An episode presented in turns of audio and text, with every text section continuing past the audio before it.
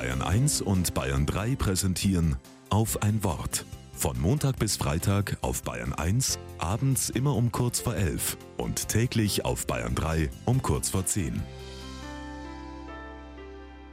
Mit Monika Urbasik. Wer bei völliger Dunkelheit schon einmal alleine nach Hause gelaufen ist, kennt es vielleicht. Der Puls wird schneller, die Sinne schärfen sich, die Atmung ist flach. Der ganze Körper ist in Alarmbereitschaft. Angst zu haben kann sich unangenehm anfühlen, ist aber ganz natürlich und kann sogar überlebenswichtig sein. Es gibt jedoch auch Ängste, die einen im Alltag einschränken. Vor Prüfungen beispielsweise, vor schwierigen Gesprächen oder Arztbesuchen.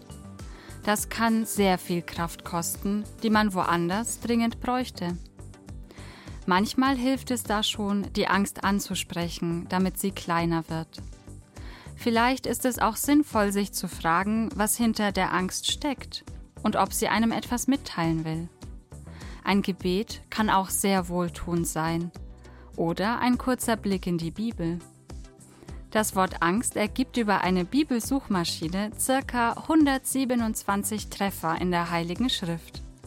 Furcht kommt ungefähr 186 Mal vor und Schrecken rund 122 Mal. Viele Psalmen handeln davon, dass Menschen Angst haben und in Gott Halt finden. In den Evangelien gibt es viele, die sich fürchten und durch Jesus Heilung erfahren. Und vielleicht geht es auch gar nicht darum, mit Hilfe dieser Erzählungen die Angst aus dem Leben zu verbannen, sondern zu lernen, mit ihr umzugehen.